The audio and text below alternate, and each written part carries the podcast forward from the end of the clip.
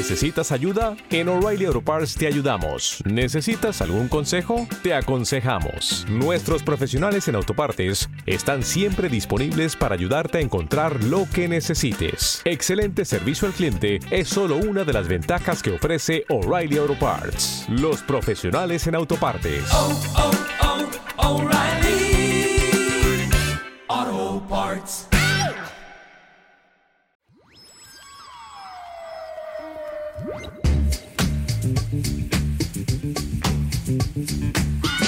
Correr por senderos.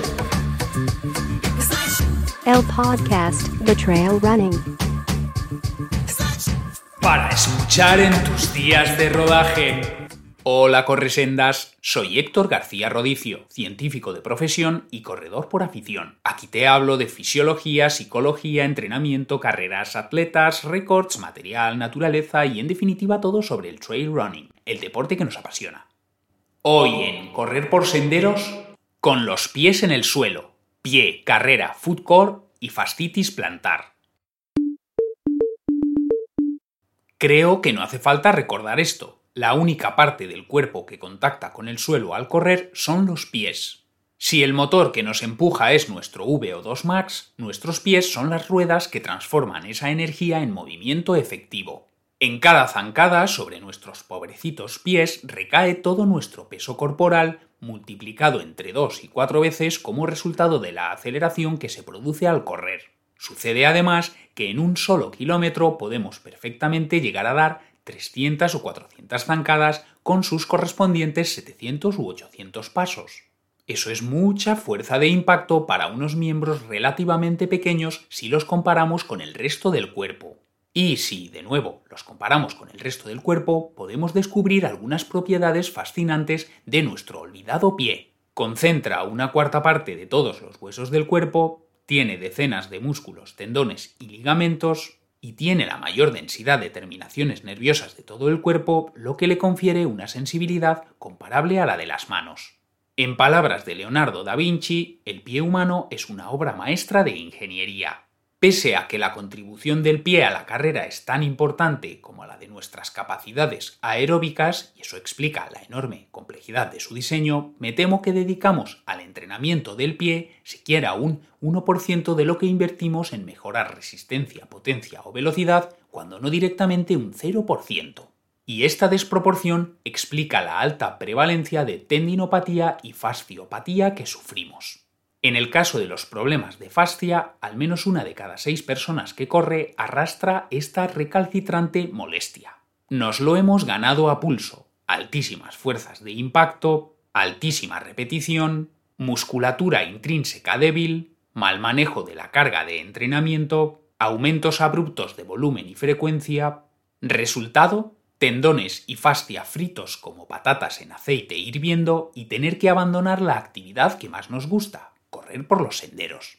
Devolvamos al pie la importancia que merece para que éste nos lo pague con creces, permitiéndonos correr sin molestias en el Aquiles o en la fascia plantar y para siempre. Ya sabes lo que dicen, una cadena es tan fuerte como su eslabón más débil. Sin unos pies cuidados, de poco sirven un corazón o unos cuádriceps más fuertes que el vinagre.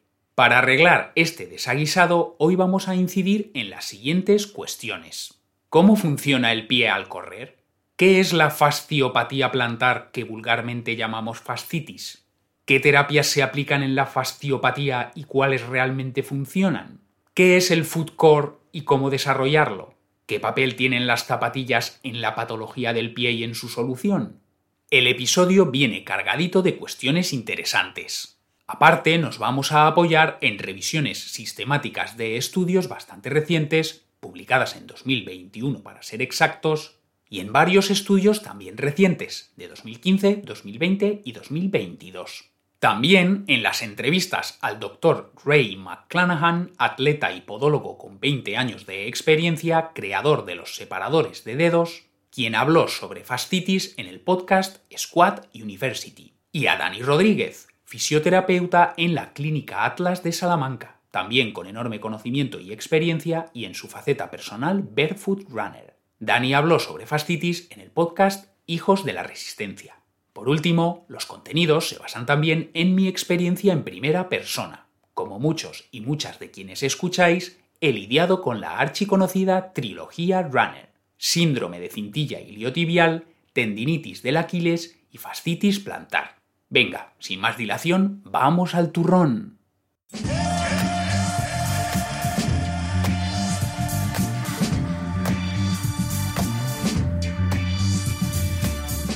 ¿Cómo funciona el pie al correr? El pie, como decía Da Vinci, es un auténtico trabajo de ingeniería magistral.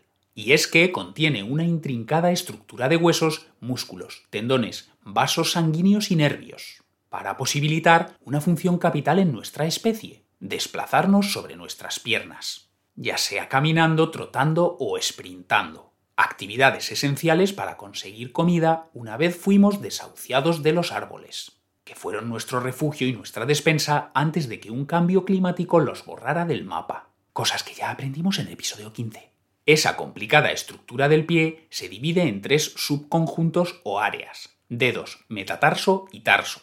Entre los dedos que están al frente y el tarso que corresponde a la parte trasera del pie donde están el tobillo y el talón, se ubica el arco plantar.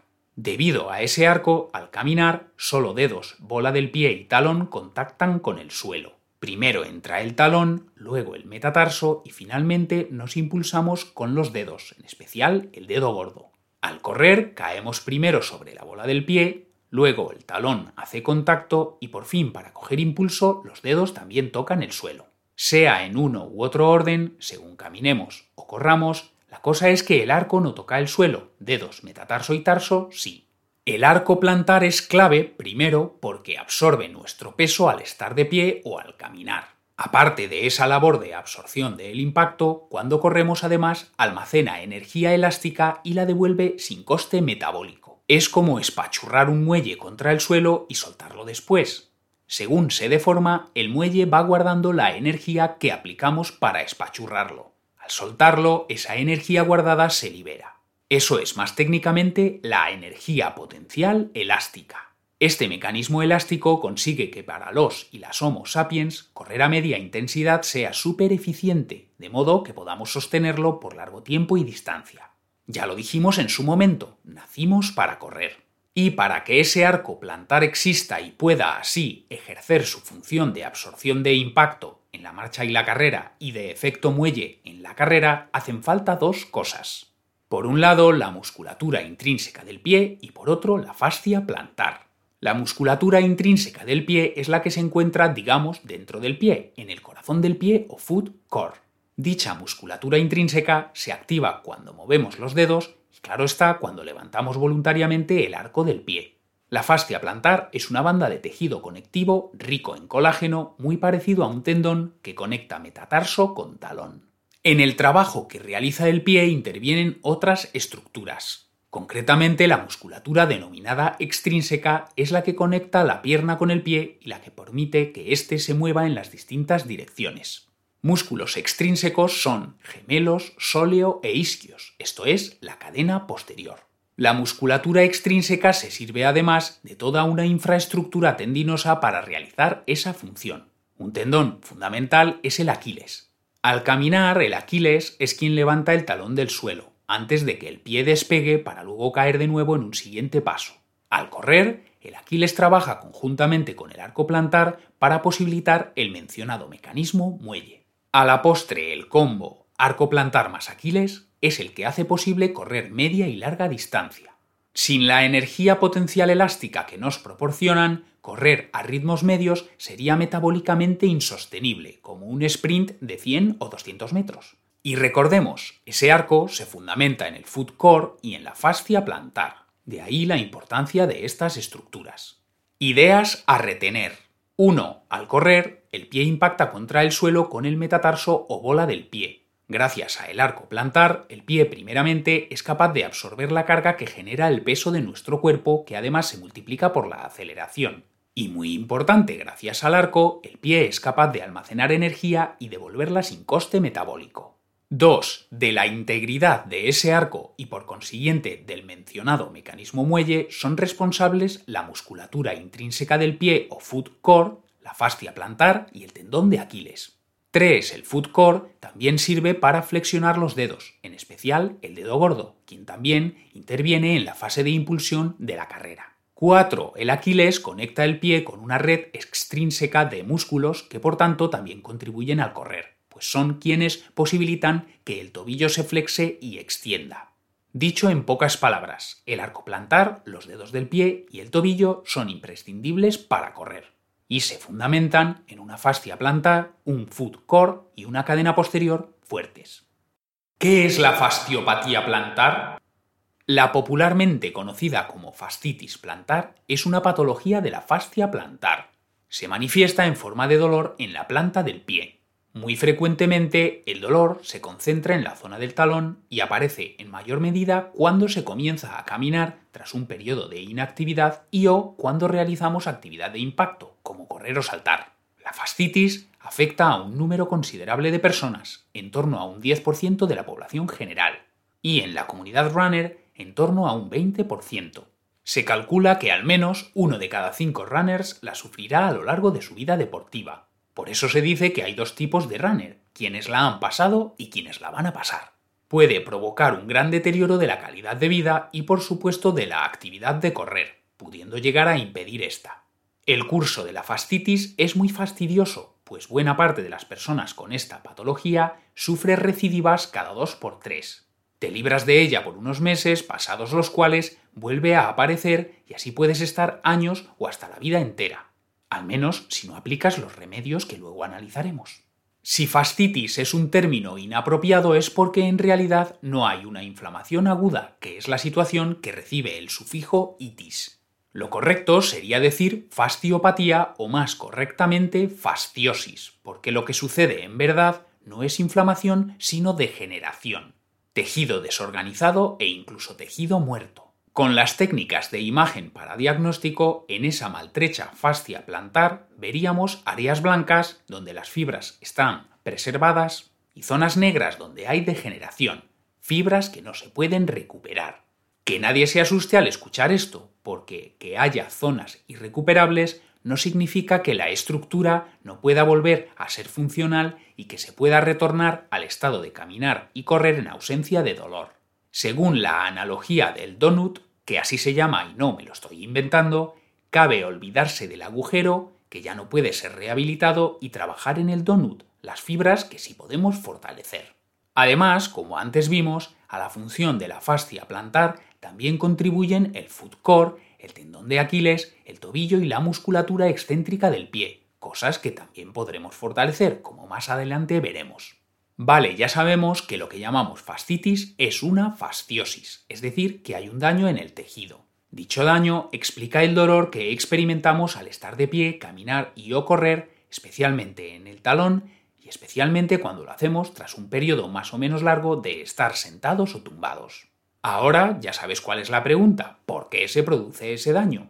Bien, pues como en toda patología hay factores predisponentes, factores precipitantes y factores perpetuantes. Factores precipitantes. Como te puedes imaginar, si el problema estalla es porque hemos sometido a la fascia a más carga de la que puede asimilar. O sea, hemos hecho un aumento abrupto, no progresivo, del volumen de entrenamiento, en términos de kilometraje o de desnivel positivo pues arco plantar, Aquiles y cadena posterior trabajan mucho más al subir cuestas. O, manteniendo el volumen, hemos aumentado la frecuencia, lo que redunda en un menor tiempo de recuperación.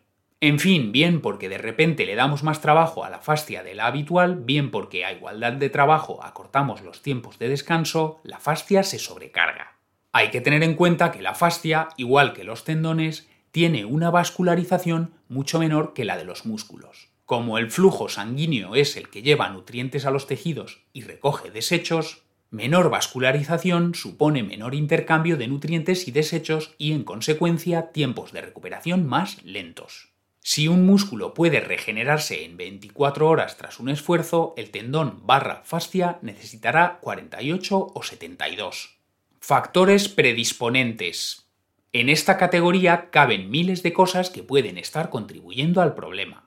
Ejemplo, podría haber un estado de inflamación sistémica de bajo grado, lo que a su vez puede resultar de una mala dieta, una donde hay una mala ratio omega 3, omega 6, entre otras, de una permeabilidad intestinal o problemas bucodentales que pueden producirse ambos por el abuso de los azúcares refinados de geles y bebidas deportivas, o de estrés psicológico. Obviando la multiplicidad de posibles factores de riesgo, voy a mencionar los tres más obvios. Sobrepeso, debilidad en musculatura intrínseca y extrínseca del pie y tipo de calzado.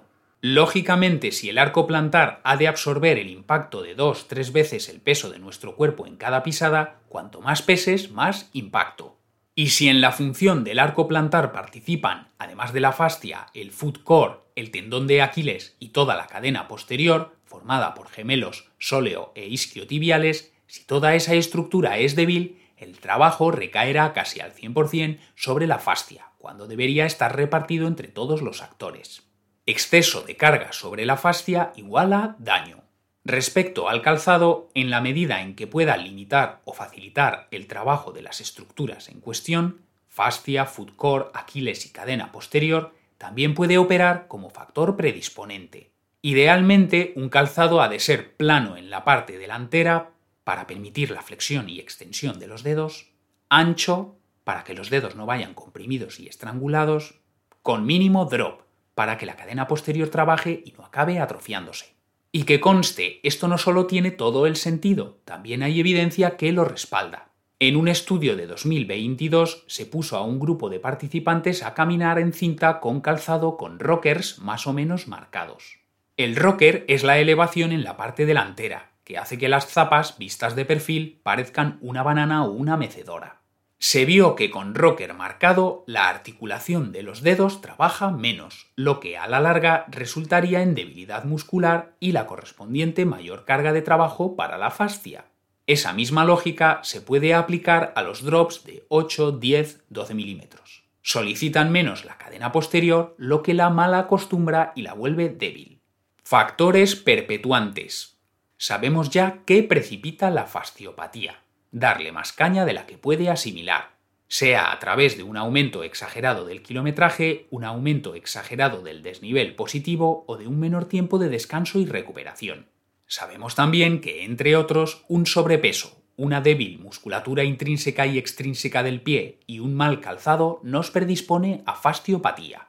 Bien, pues si mantenemos todos o parte de esos factores igual, el problema seguirá igual. Si actúas en un posible sobrepeso pero dejas lo demás igual, habrá mejoría pero no solución. Si actúas adoptando un calzado distinto sin atender al resto de factores, de nuevo podrá haber mejoría pero no solución. Y lo mismo si bajas kilometraje o desnivel sin actuar sobre otros elementos. ¿Qué terapias se aplican en la fasciopatía?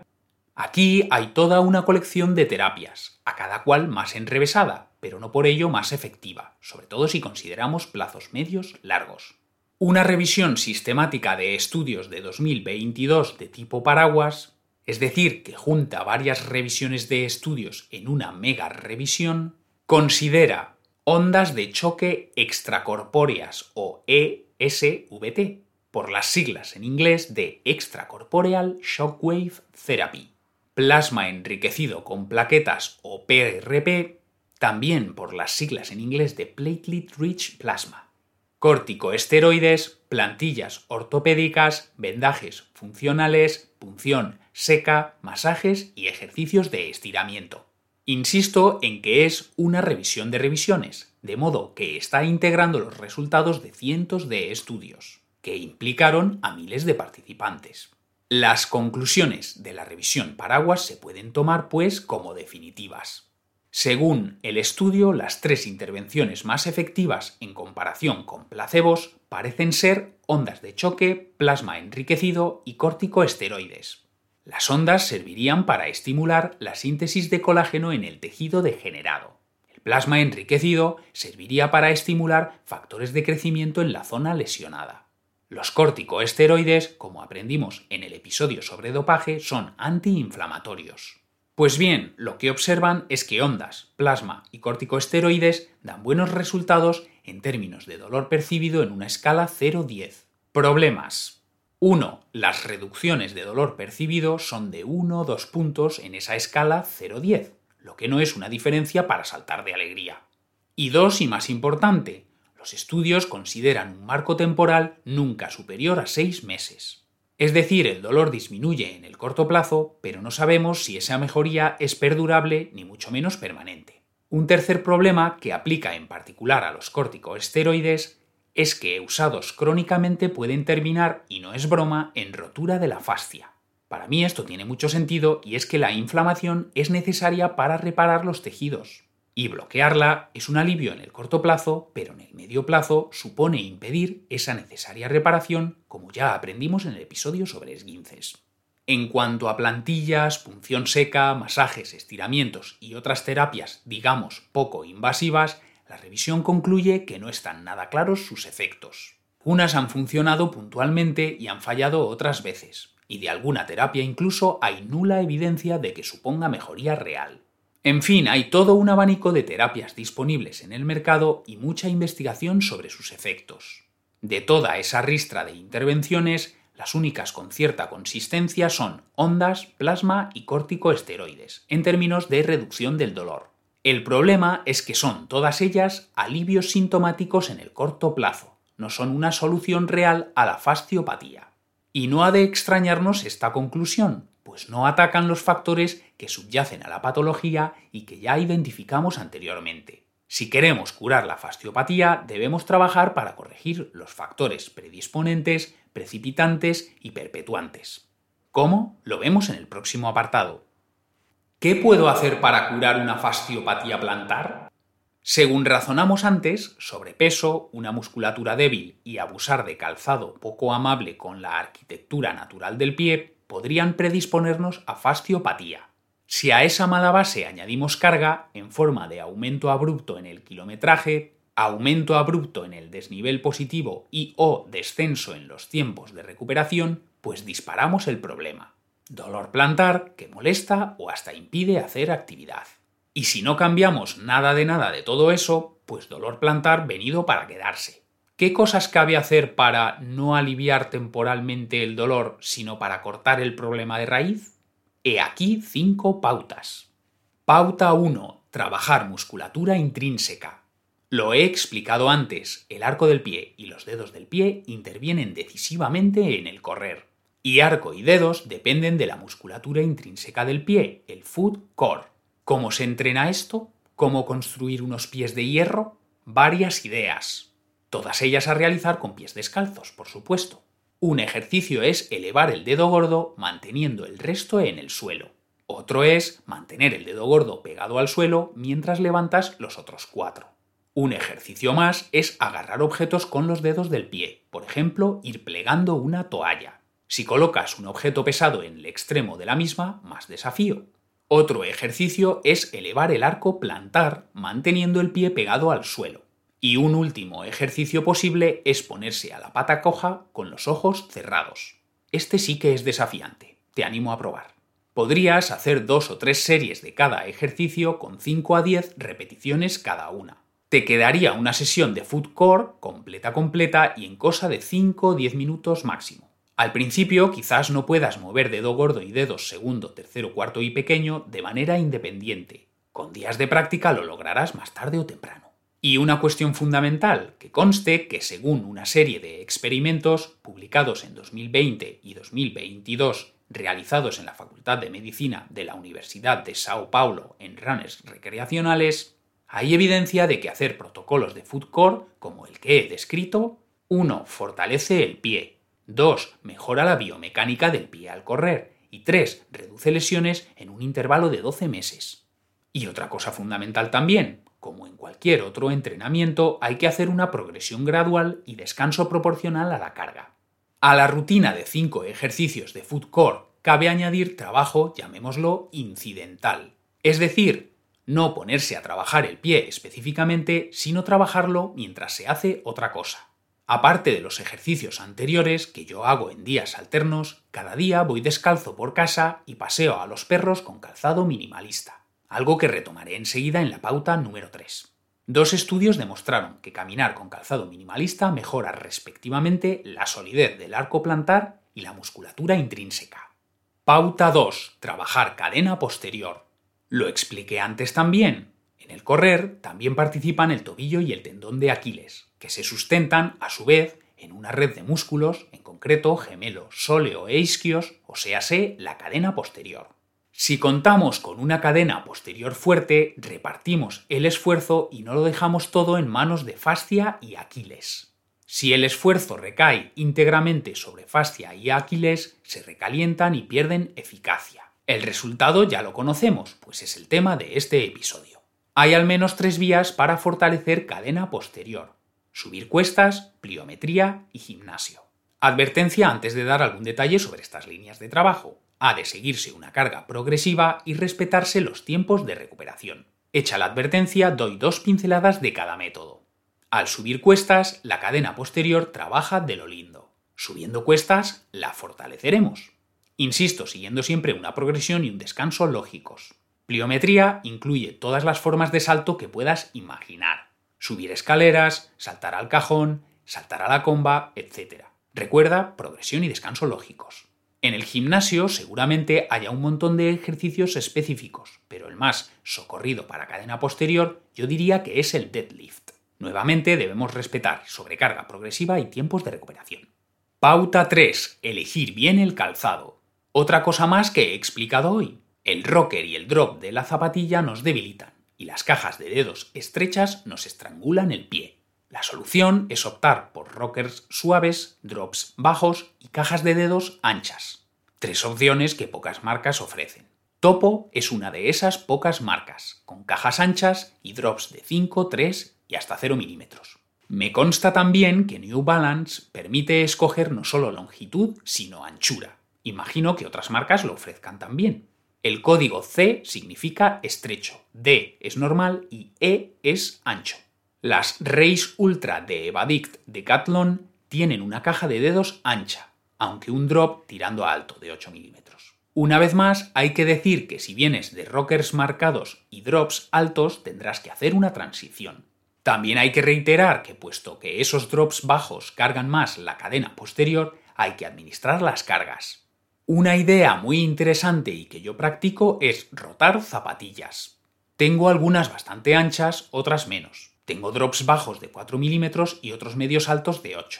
Tengo modelos con más y menos rocker. Rotando zapatillas obligas al pie y a toda la musculatura intrínseca y extrínseca implicada en su función trabajar en condiciones distintas. De modo que ni se cae en sobre solicitación de una misma estructura, ni se dejan estructuras sin solicitar, lo que eventualmente llevaría a su atrofia. Rotar zapatillas, seguramente no haya estudio científico que lo avale, pero sí la experiencia de personas que llevan muchos años entrenando ellas y entrenando a otras personas. Esa sabiduría informal confirma que rotar funciona. Y un tip más, caminar con pies descalzos y o con calzado minimalista todo lo que se pueda. En el monte, repleto de piedras, no me atrevo a correr sobre mis Merrell Vapor Glove, la verdad.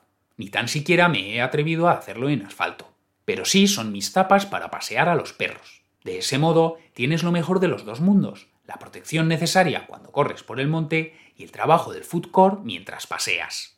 Pauta 4. Manejar las cargas. En el episodio sobre periodización ya vimos que la pauta general es aumentar el volumen un 10% de semana en semana, introduciendo una semana de descarga tras 3 de carga, por ejemplo, si estás haciendo 70 kilómetros semana, una sobrecarga razonable sería hacer 77 la siguiente. La posterior harías 85. O si estás haciendo 2.000 metros de desnivel positivo, un aumento razonable sería hacer 2.200 la semana siguiente. Ese 10% por tanto sería la línea roja a respetar. Por otro lado, los días de intensidad o de muy larga duración deberían estar separados por al menos 48 horas. Estas son las reglas generales, que habría que individualizar, y más aún si hay molestias en la fascia plantar, como es el caso que nos ocupa. Pero nos dan una referencia básica de cómo administrar las cargas. Y aclaro, estas orientaciones valen para cuando aún no hemos desarrollado patología. Una vez instalada esta, la cosa cambia radicalmente y entiendo que el ritmo sería ya 100% individual y no caben reglas genéricas. Pauta 5. Cuidar de nuestra salud general. No son causa directa de la patología fascial, pero obviamente una mala dieta, un mal sueño y o un estrés psicológico crónico contribuyen al problema. Y es que estarían dificultando la regeneración del tejido porque en esas circunstancias, uno, por la mala dieta, no estaríamos metiendo los nutrientes necesarios para sintetizar colágeno. Dos, por el mal sueño, no estaríamos dando la oportunidad al cuerpo para esa resíntesis, que ocurre mayoritariamente durante el sueño. Y tres, por el estrés, estaríamos desviando recursos para lidiar con él que entonces no podrían emplearse en la reparación. Conclusión. Cintilla iliotibial, tendón de Aquiles y fascia plantar son nombres familiares para quienes nos gusta esto de correr. Y nos resultan familiares no porque tengamos interés por la anatomía o la fisiología, que también puede ser, sino más bien porque son tres partes del cuerpo foco de molestias y patología. Circunstancia que puede resultar en periodos sin correr o peor, tener que abandonar esta práctica. La fascitis plantar, que en rigor deberíamos denominar fasciopatía, es cosa seria. El dolor en la planta del pie afecta al 20% de la comunidad runner, y muy seguramente la mitad de nosotros lo suframos en algún momento de nuestra vida deportiva. Es tan prevalente, tan fastidioso y tan recalcitrante que es vital encontrar solución. A este respecto, lo mejor, claro está, es la prevención un foot core fuerte, una cadena posterior fuerte, un calzado que no estrangule el pie y un manejo sensato del kilometraje, el desnivel y el descanso. Pero claro está también, cuando algo nos hace disfrutar, queremos más. Una ruta de montaña bonita, la emoción de las carreras, sentirnos ágiles. Nos calentamos, aumentamos la carga a lo bestia y como nuestro sistema cardiovascular tira, pensamos que el muscular también. Pero ni hay cuerpo que tolere aumentos de carga del 100%, ni nuestros músculos y articulaciones se fortalecen solos por arte de magia. No sé si se ha notado, pero aquí estoy entonando el mea culpa, porque yo he cometido estos errores punto por punto y en más de una ocasión. A ver si me aplico el cuento de una vez. En fin, yo debo de ser duro de mollera. Espero que tú no, y de ese modo hayas podido sacar tips útiles de este episodio para bregar mejor con la dichosa fascitis. En todo caso, espero que hayas disfrutado escuchando el episodio tanto como yo lo hice preparándolo. Si aprendiste y disfrutaste, me ayudas a seguir haciendo este podcast de varias formas. Suscríbete en la plataforma que uses, deja una valoración en Apple o Spotify, deja un comentario en Evox o Spotify, comparte y sígueme en Instagram. En la cuenta Correr por Senderos todo junto, donde publico diariamente píldoras sobre trail running en stories. Nos encontramos aquí en siete días, sino antes por el monte. Ala, a pisar sendas. Y a hacerlo con unos pies fuertes como el vinagre.